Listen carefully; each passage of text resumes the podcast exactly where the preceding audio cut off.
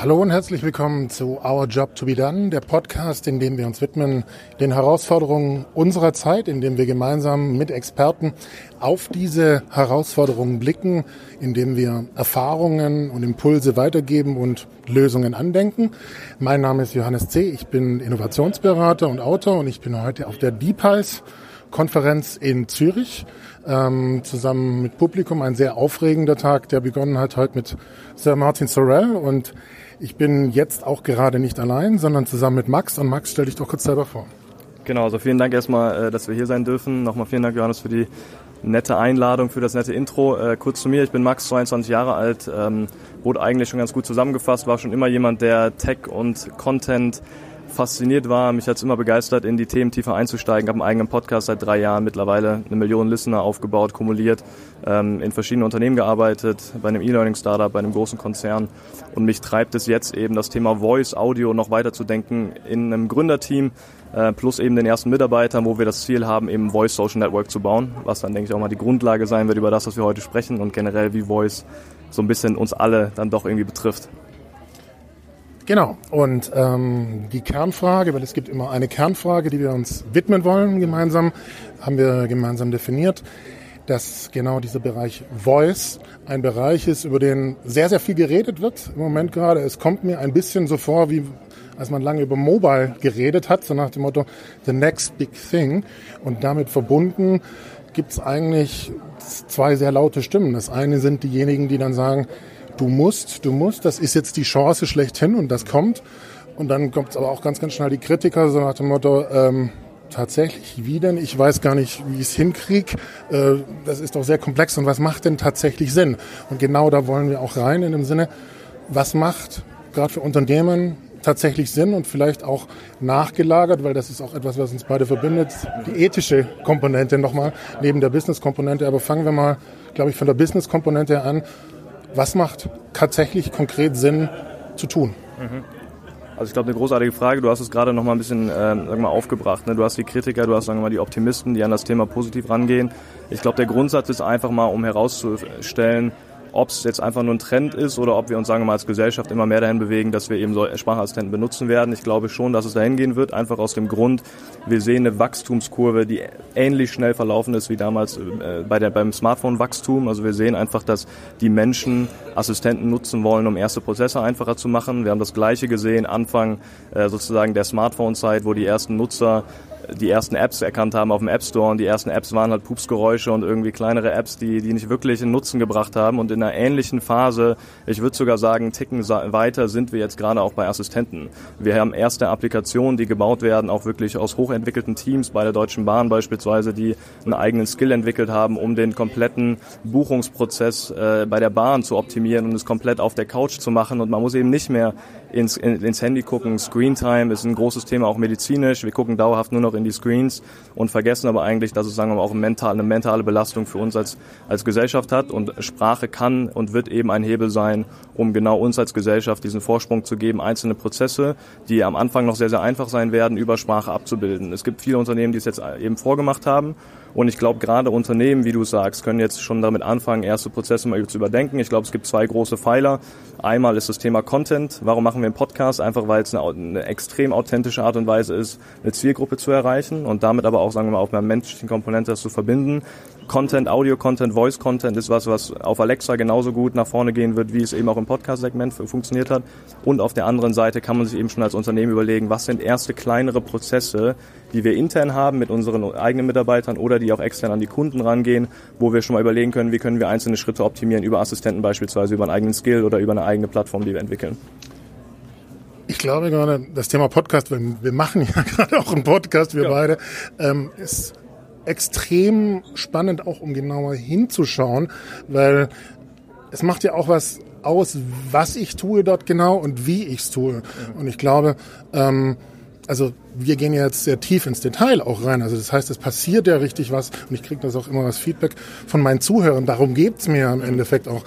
Und doch wird da jetzt oft einfach mal nur in der Tonaufnahme gedacht und eigentlich gar nicht drumherum, so nach dem Motto, was kann daraus entstehen und was will ich erreichen? Absolut. Also das ist, glaube ich, dann nochmal die andere Komponente. Ich kann ja auch ein bisschen aus Erfahrung sprechen. Drei Jahre Podcast. Ich habe damals damit angefangen, weil ich gesagt habe, wir bewegen uns genau in einer Welt, wo wir wo viele Menschen keine, kein Gefühl mehr dafür bekommen, welche Technologien eingesetzt werden und Technologien auch nicht mehr wirklich verstanden wurden.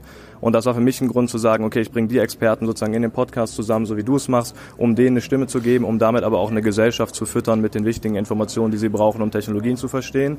Und ich habe einfach gemerkt, nach drei Jahren sind potenzielle Wege entstanden, die ich niemals hätte einschlagen können, nur einfach, wenn ich einfach nur weitergemacht hätte. Also der Podcast macht natürlich Türen auf, einfach aus einem Netzwerkgedanken raus, aber einfach, weil du dich mit Menschen vernetzt. Und ähnlich wird es bei Assistenten sein und generell in der, in der, in der Voice-Kultur, dass du eine wahnsinnig authentische und persönliche und sozial auch relevante Ebene hast, deine Zielgruppe zu erreichen, weil es nicht einfach nur mehr eine Ad-Kampagne ist, die du auf Instagram schaltest und dann ist das eine, eine klare Ad, was Leute auch als Ad identifizieren, sondern du kannst über Voice, über Monate, Jahre lang, Jahrzehnte lang eine Beziehung aufbauen mit deinen Kunden und natürlich auch immer wieder mal fragen, ob sie Produkte von dir kaufen oder Services nutzen. Aber der Grundgedanke bei Voice ist immer noch die authentische Beziehung, weswegen wir auch reden. Wir sind ja, wir schreiben ja gerade keine E-Mails, sondern wir kommunizieren, weil es das authentische und persönliche ist, was wir als, als Gesellschaft haben und darauf aufzubauen, Technologien darauf aufzubauen, ist das, was, glaube ich, der nächste Schritt auch jetzt ausmacht, weswegen wir 100 Millionen Alexa-Verkäufe weltweit sehen. Das sind einfach Trends, die, die zusammengeschlossen einfach dahin fungieren, dass wir Menschen wieder zurückkommen zu das, was wir haben, nämlich Sprache um jetzt gerade, weil wir nehmen jetzt das auf, in diesem Zusammenhang mal vielleicht praktisch zu machen. Also das eine ist der Klassiker, wir nehmen das auf, mhm. wir laden das hoch sozusagen dann wären jetzt ganz konkrete Schritte exemplarisch mal, die man machen kann. Wir machen noch eine Summary von den Learnings, mhm. sammeln die irgendwo, machen die, speichern die ab, machen die zugänglich. Ähm, man könnte überlegen, ähm, auf Basis dessen auch, was man von den Leuten weiß, wie man es anreichert und so weiter. Vielleicht denkst du einfach mal, gibt es ein paar Beispiele, was man jetzt zum Beispiel mit dieser Aufnahme, die wir jetzt konkret machen, exemplarisch so machen könnte. Mhm.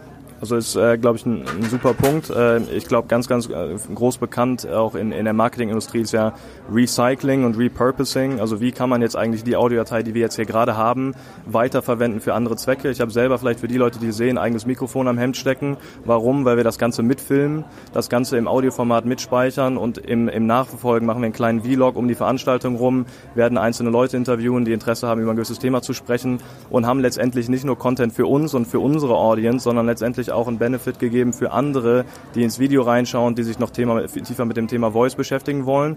Also auch einfach zu schauen, wie kann man aus einer Audiodatei sechs, sieben verschiedene Segmente machen, eins auf Instagram hochladen, eins auf Facebook hochladen, eins auf Twitter verwenden für einen kleinen Tweet, vielleicht zukünftig dann bald auf unserem Voice Social Network.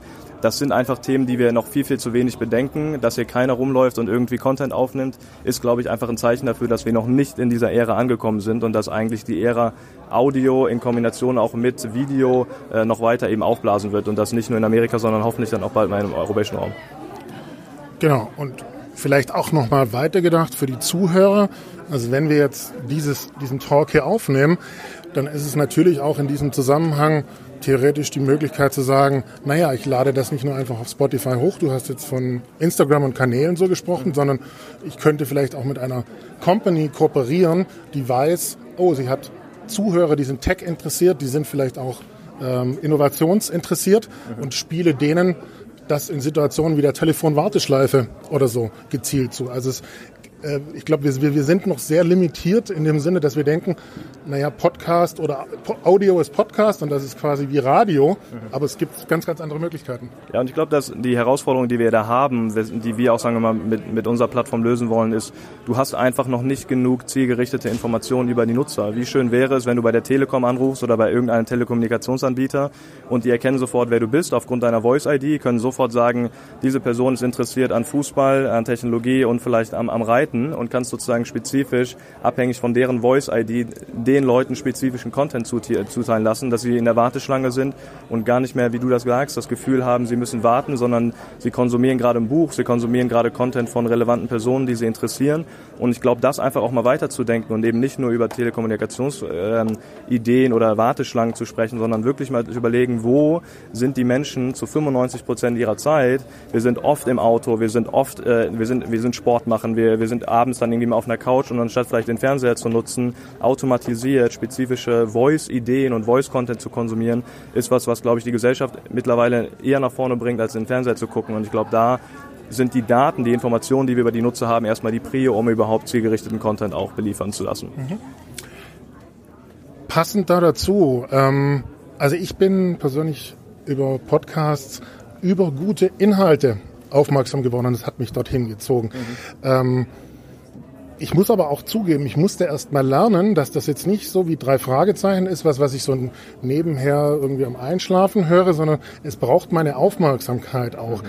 Ähm, geht's, geht's, ist das auch so deine Erfahrung, Schatz, dass das teilweise noch so ein Umlernhebel ist, wo manche, für manche Leute ungewöhnlich ist? Also ich habe so erlebt und Freunde auch von mir in meinem Alter, ich bin jetzt Anfang 40, die mhm. dann gesagt haben, ja, als ich das mal kapiert habe, ähm, dann war es es mir wert, aber das, ich war es gar nicht gewohnt. Definitiv. Also ich glaube, zwei Gedanken dazu. Ne? Also auf, auf der einen Seite hast du wissenschaftlich bewiesen, dass beispielsweise, wenn der Mensch ein Video guckt, ist es relativ geradlinig. Also wir gucken uns ein Video an, wir sehen alle Inhalte, weil wir ja die ganze Zeit auf den Screen gucken. Das heißt, wir verpassen nicht wirklich was, weil wir die ganze Zeit bewusst zugucken. Bei Audio und bei Voice generell ist es so, dass wir eher in Peaks konsumieren. Das heißt, es kann auch mal sein, dass wir anderthalb Minuten gar nicht zuhören, weil wir gerade vor der Ampel stehen und irgendwelche Leute beobachten. Aber nach anderthalb Minuten kommt irgendetwas Spannendes, was uns begeistert. Und genau in der Sekunde hören wir zu, hören für zehn Sekunden zu und sind dann wieder abgelenkt.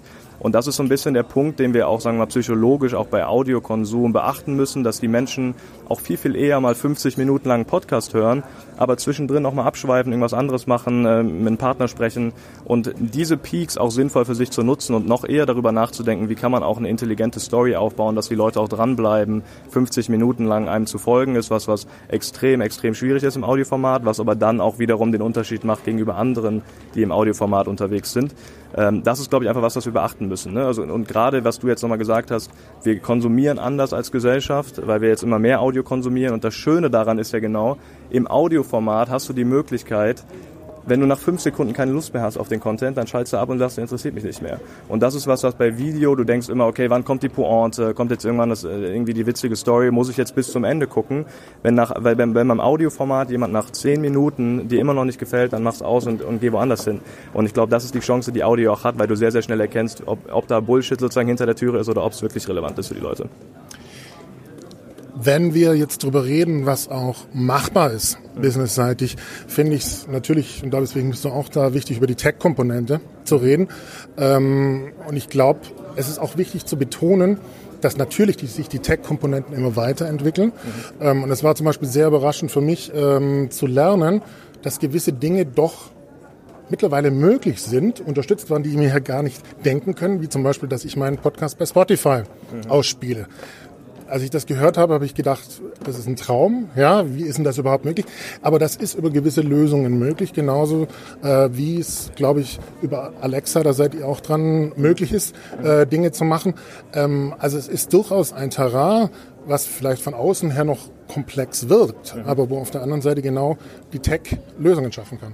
Absolut. Also ich glaube, das ist was, was wir speziell genau durch den Trend ja festgestellt haben, dass durch den Trend, dass Audio und äh, eben generell eben das ganze Audioformat interessanter ist für die Menschen, auch eben Startups sowohl aus, aus Amerika als eben auch aus Europa gesagt haben, wie können wir das für uns nutzen, um, um den Konsum, aber auch die Erstellung von Content für, sagen wir mal, die Creator und für die Marken einfacher zu machen. Anchor, tolles Beispiel finde ich, dafür, dass eine Marke darüber nachgedacht hat, wie können wir ein einfaches Tool entwickeln, was es Menschen und Marken ermöglicht, relativ einfach mit einem Smartphone Content auf Spotify, iTunes und alle relevanten Podcast-Plattformen zu konsumieren. Man muss einfach nur einen Button drücken, kann loslegen, kann einen Partner ranbringen und man kann sofort, sagen wir mal, in, in, in, in wirklich die Creation reingehen.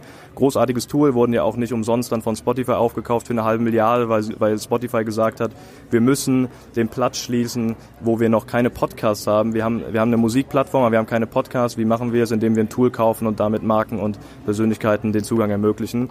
Ähnlich bei uns bei Ampli Voice, dass wir gesagt haben, alle wollen irgendwie Content auf Alexa produzieren. Der Prozess ist noch recht, recht kompliziert. Wir wollen die Plattform sein auf Alexa, die eben Content Creators die Möglichkeit gibt, dort äh, sichtbar zu sein und haben eben da die Kombination aus einer mobilen App und eben dem Alexa-Skill, um jedem, jedem, der irgendwie Lust hat, Inhalte zu produzieren, einfach nur mit einem Knopf zu ermöglichen, seine Gedanken und seine Inhalte eben in die Welt zu öffnen. Und jetzt kommen wir zu der Komponente Ethik. Mhm. Ja, mhm. Ähm, die liegt dir ja auch am Herzen und ich sage auch ganz offen, das ist für mich ein ganz wesentlicher Antreiber, diese Podcasts zu machen. Ähm, ich erlebe es ganz oft, dass wenn man mir zuhört und gerade wenn man die Möglichkeit hat, es vor Publikum zu machen, dass ganz oft kommt, warum schaffen wir es eigentlich nicht so miteinander zu reden, mhm. so im wahrsten Sinne des Wortes. Und genau diese Anregung möchte ich auch geben. Ähm, ich glaube, du hast auch so einen starken Antrieb in der Richtung. Absolut, also ist glaube ich das, was, was, was mich persönlich verfolgt, was uns aber auch in der, in der, in der, im Unternehmen verfolgt, auch wenn wir noch extrem, extrem früh sind. Die, der Grundgedanke, glaube ich, bei Ethik ist ja, was, was uns was oder was, was wir eigentlich am meisten vermissen, ist die Menschen, dadurch, dass wir natürlich in, in, auf, auf die ganze Zeit oder 80 Prozent auf dem, auf dem Smartphone sind. Ich habe eben gehört, sechs bis sieben Stunden ist die Generation Z eben auf oder Generation Y eben auf dem Smartphone und ist in sozialen Medien unterwegs. Das ist ja grundsätzlich nicht schlimm. Ich glaube, die Frage ist nur, wie können wir es so hebeln, dass die Menschen, wenn sie auf sozialen Medien unterwegs sind, relevante Informationen äh, äh, bekommen und aber auch selber entwickeln und aber auch wieder in Diskussionen einsteigen. Weil wir werden die Menschen jetzt nicht wieder dahin bekommen zu sagen, wir treffen uns jetzt alle in, äh, in Ulfs Barstube abends und trinken ein Bierchen zusammen, sondern die Menschen werden eben in sozialen Medien äh, eben kommentieren und da eben interagieren. Wir müssen es nur ethisch relevanter machen, weswegen wir auch sagen, Sprache ist ein sehr, sehr gutes Tool, weil du hörst den anderen, du kriegst die Emotionen sofort mit und du kannst auch basierend auf den Emotionen, die du mitbekommst, auch entsprechend reagieren. Und wir verfolgen da eben den ethischen Aspekt in der Hinsicht, dass wir sagen, wir wollen keine Plattform sein, wo ähnlich wie es andere Plattformen gemacht haben, ich glaube, jeder weiß, wovon ich spreche, die Daten für falsche Zwecke verwenden, sondern wir wollen die Informationen äh, verwenden in Zukunft, um beispielsweise, du kannst, wenn du eine gewisse, gewisse Masse an Audiodaten hast, kannst du Parkinson-Früherkennung machen. Es ist einfach nur noch nicht so, dass die, Audio, die gewisse Masse an Audiodaten vorhanden ist, um Parkinsons früh zu erkennen. Wenn die gewisse Masse an Audiodaten mal da ist, könnte man über medizinische äh, Vorteile sprechen, die über Audioformate entstehen, über Podcasts, dass wenn man stundenlang Podcasts sozusagen im Internet hat, dass man darüber auch, äh, äh, sagen wir, äh, äh, gesundheitliche Krankheiten erkennen kann. Und ich glaube, das ist was, wo man sich ethisch mal eher die Frage stellen sollte, wie können wir soziale Medien nutzen, um einen Benefit für jeden einzelnen Nutzer und für die Gesellschaft zu haben, anstatt einfach nur zu sagen, wir nutzen die Daten, um sie dann an Cambridge oder äh, Cambridge Analytica zu, äh, zu verkaufen. Das ist, glaube ich, was, was, was wir auch unter dem ethischen Rahmenpunkt äh, entdeckt und identifiziert haben. Ja, und ich glaube, das ist eine ganz, ganz wesentliche Komponente, weil ähm, das ist auch den Podcast, den ich mit Han Galler heute Vormittag hatte, mhm. wo wir auch über Big Data gesprochen haben. Und ich meine, jeder will das machen und es ist auch so ein flüssiges Wort, mhm. sage ich mal. In, ähm, und so viel fehlt auch dazwischen an Daten, um es wirklich möglich zu machen. Ähm, genau das zu betonen, was fehlt eigentlich, wo, was kann dazu beitragen, dass eben Audio dazu beitragen kann und auch zu sagen, ja, das ist wirklich ein Ziel, wo es wert ist, dafür zu gehen. Mhm. Ja, weil ich glaube, wir leben passend zu dem Thema Audio sehr davon, welche Geschichten erzählen wir uns gegenseitig. Aber wenn eigentlich klar ist, nein, ich kann einen konstruktiven Beitrag dadurch leisten, dann wird es den Leuten auch klarer. Absolut. Und ähm, wie, du, wie du sagst, ne, es, wird, es wird eben über Audioformate eher stattfinden, weil wir jetzt gerade ja auch sprechen. Twitter, finde ich, ist ein tolles Beispiel dafür. Die Grundlage von Twitter ist ja genial gut, dass wir sagen, wir haben eine Möglichkeit über Themen, die uns interessieren, in kurzer Form zu interagieren mit Leuten, die in einem ähnlichen Spektrum unterwegs sind. Twitter hat mittlerweile den Ruf leider bekommen, dass es extrem negativ behaftet ist und dass, wenn man da reinkommt, man eigentlich nur noch mit neg negativer Energie zurückkommt. Ich glaube aber, bei Audio hast du das, die Chance, auch auf Emotionen der anderen anders einzugehen und damit auch eine, ein Netzwerk zu entwickeln, wo es die Möglichkeit gibt, über Emotionen wieder Diskussionen zu führen. Und das eben nicht in Ulfs Bar, sondern wirklich zu sagen, was macht man online, aber man hat die Möglichkeit mal zu sagen, okay, man spricht jetzt mal über die äh, amerikanischen äh, Präsidentschaftskandidaten und hat darüber aber eine Möglichkeit, intensivst und mit einer Community, die einen interessiert, zu diskutieren über wirklich eine ethisch relevante Art und Weise, die alle dann auch glücklich macht, aus dem Netzwerk wieder rauszukommen. Und das offline, was wir sowieso schon machen, nämlich miteinander reden, auch mal online zu denken und weiterzudenken, das ist, glaube ich, das, wo, es, wo der nächste Schritt auf jeden Fall hingehen wird in den Netzwerken. Zur Abrundung. Wir nehmen unsere Eingangsfrage gehen quasi wieder zurück. Und ich wiederhole sie nochmal in diesem spannenden Bereich Audio, ähm, wo es sehr lautstark ist in dem Sinne, man muss dorthin und auf der anderen Seite auch die ganz laute Seite, um Gottes Willen, macht das überhaupt Sinn? Ähm, für die Entscheider in Unternehmen, was gilt konkret zu tun? Ja, businessseitig und weiter gespannt auch mit dem Blickwinkel Ethik vielleicht.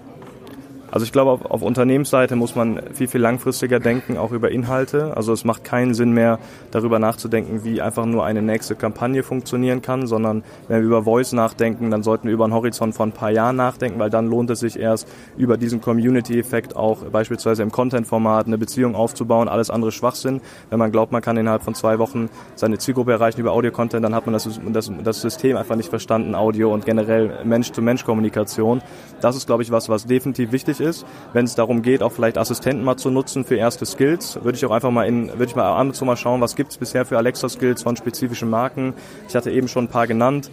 Ähm, Deutsche Bahn hat beispielsweise ist da tief dran, Rewe versucht, intensiver daran zu arbeiten, wie sie auch, sagen wir, die Assistenten für sich nutzen können, mal zu beobachten, wie es andere machen. Und sobald man das Gefühl hat, man hat interne Diskussionen gefunden, wo es wirklich Sinn macht, mal einen speziellen Use Case durch Sprache zu ersetzen, dann würde ich sagen, relativ schnell ins Prototyping rein, auch einfach mal probieren, mit den Nutzern zu sprechen, eine kleine Beta-Gruppe zusammenzubringen, 20, 30 Leute, mit denen den Skill auch beispielsweise weiter zu verbessern. Das ist was, was jede Marke mal machen kann. Man muss sich einfach die Frage stellen, ist man für den Case gedacht, Voice und Audio zu nutzen oder eben nicht? Weil letztendlich nicht jedes Unternehmen ist vielleicht auch bereit und äh, es macht auch Sinn, Voice und Audio zu nutzen. Das die Frage muss man nicht zuerst stellen, weil letztendlich ist es eben nicht Voice only aus unserer Sicht, sondern Voice first. Voice ist eine Grundkomponente, eine Inputkomponente. Video kann dazukommen, es können, kann Instagram dazukommen, aber Voice kann eine sehr, sehr gute Komponente sein, um seine Marke auch langfristig zu positionieren. Ich würde aber nicht sagen, dass es Voice only ist und dass Voice is everything, sondern Voice is part of the digital journey. Ja, da möchte ich auch kurz ergänzen. Also ein Learning von meiner Seite aus ist, ähm, gerade mit diesen Begriffen Everything und so weiter, das mhm. geht ja so maximal Ausschlag, ähm, eher das mal zurückzuschrauben und eher genau dieses Ausprobieren ja. zum allerersten Mal. Ja? Also ich habe ähm, für mich durch das Tun, durch das Ausprobieren, durch das in Kontakt gehen mit anderen, durch das Feedback bekommen, durch das Weiterbilden, also was ich im Endeffekt mache, ist genau das, was ich meinen Kunden auch predige. Try, error and optimize. Ja, absolut. Also ich glaube, das ist ein, äh, ja auch ein, eine Methode, die ähm, in vielen Büchern auch schon durchdacht wurde. Und ich glaube, da, da erzählen wir jetzt nichts Neues. Ne? Also es ist einfach den Grundgedanken einfach mal zu schärfen auf eine neue Plattform, weil letztendlich, ich glaube, was viele zurückhält, ist Angst. Wenn, wenn man wirklich tiefer mal hineingeht in Unternehmenskultur, in äh, die Entscheidungen, die dann in der Marketingabteilung getroffen werden, meistens ist es Angst weil die Leute einfach sagen, was passiert, wenn ich das tue, wenn ich nicht die richtigen Worte finde, wenn ich nicht weiß, wie ich den Podcast auf eine richtige Art und Weise starte. Und letztendlich gibt es ja kein richtig oder falsch, sondern man muss einfach mal im kleinen Rahmen anfangen, vielen Leuten als erstes Feedback, als ersten Feedbackpunkt geben und verstehen, wie Leute das, äh, das, was ich eben tue, dann eben äh, empfinden. Und ich glaube einfach, da viel mehr in diese Feedback-Loops zu gehen, ist was, was viele zurückhält, überhaupt einen ersten Schritt zu machen. Ja, und ähm, gleichzeitig, wenn wir jetzt bei Unternehmen auch sind, was ich erlebe, ist, ähm, ich sag mal, so wie wir jetzt hier zusammenkommen ähm, und ähm, wir haben uns auch ein kleines bisschen darauf vorbereitet. Also mhm. äh, wir wissen schon, was wir tun, dass das durchaus dann auf Unternehmensseite auch Entscheider gibt, die sagen, naja, vielleicht kann mir das auch im Sinne von ausprobieren, bewusst mal als Eisbrecher intern helfen, um auch eine andere, ein anderes Zeichen zu setzen für Dialog mhm. und so weiter. Also ähm, auch wieder zurück zu den Einsatzmöglichkeiten im Endeffekt. Ähm, ich glaube, da, da, da haben wir bei weitem noch nicht die Grenzen erreicht und es hat genau diese Komponente Authentizität, Ethik im Endeffekt. Genau, das, das sind zwei große Themen. Ich glaube, der andere Punkt, warum wir bei Assistenten speziell einfach noch nicht so weit sind, ist technische Grundlage. Also wir sind wir haben eine ungefähre Spracherkennungsqualität von 2,93 Prozent, wenn es hochkommt. Der Mensch hat 95 Prozent als Vergleichswert, also wir verstehen 5 Prozent nicht. Wenn wir beide jetzt sprechen und ihr beide sprecht, dann verstehe ich eben nicht, was, was ihr beide sprecht, weil ich auf das Gespräch konzentriert bin. Und ich glaube einfach, dass das ist noch eine gewisse technische Grundlage, die wir lernen müssen. Innerhalb der nächsten fünf Jahre wird das Problem nahezu gelöst sein, dass Maschinen uns Menschen besser verstehen werden, als wir Menschen uns verstehen werden. Also das ist glasklar, der Trend geht dahin. Es gibt viele, das Fraunhofer Institut ist da extrem tiefgehend drin. Wir haben in Amerika natürlich Google, die als absoluter Frontier äh, in all dem, was, was in der Sprachtechnologie passiert, vorne dabei sind. Und wenn wir das auch erst gelöst haben, wird auch, sagen wir mal, die, die App-Struktur und das App-Ökosystem auf Kanälen und auch, sagen wir mal, auf Podcasts wird sich nochmal komplett verändern, weil Podcasts auch auf eine andere Art und Weise in conversational werden äh, können, wie man so schön im Englischen sagt. Also es wird eben nicht mehr nur ein One-on-One-Gespräch sein, sondern man hat die Möglichkeit, auch externe Gesprächsleute äh, eben mit einzubinden das ist einfach eine technische Grundlage, die in den nächsten zwei, drei Jahren kommen wird. Der App Store war auch nicht das, was er, was er heute ist, äh, vor fünf, vor zehn, fünf oder vor zehn Jahren. Ne? Also ich glaube, wir müssen einfach geduldig bleiben, wir müssen, wir müssen ein Auge drauf haben als Marke, als Person und das ganze System beobachten und innerhalb der nächsten zwei, drei Jahren wird es definitiv soweit sein, eine ganz spannende äh, Statistik vielleicht zum Schluss. Menschen, die einen Sprachassistenten nutzen, sind jeden Tag auf diesen Sprachassistenten unterwegs. Jeden Tag, obwohl wir in den Anfangstagen sind. Ähm, das ist absolut Wahnsinn, wenn man das mit Apps vergleicht oder mit anderen Ökosystemen. Die Leute nutzen es, auch wenn es nur fürs Wetter ist oder für die Terminabfrage. Leute sind wirklich dabei und interagieren damit. Und ich glaube, das ist ein entscheidender Punkt auch in der ganzen Voice-Aktivität und in der Welt von, von Voice. Das war ein schönes Schlusswort. Vielen Dank, Max. Dankeschön. Das war wirklich sehr, sehr spannend, glaube ich, was wir herausgearbeitet haben. Vielen Dank auch an die Zuhörer hier und zu Hause und ja, wir bleiben einfach in Kontakt.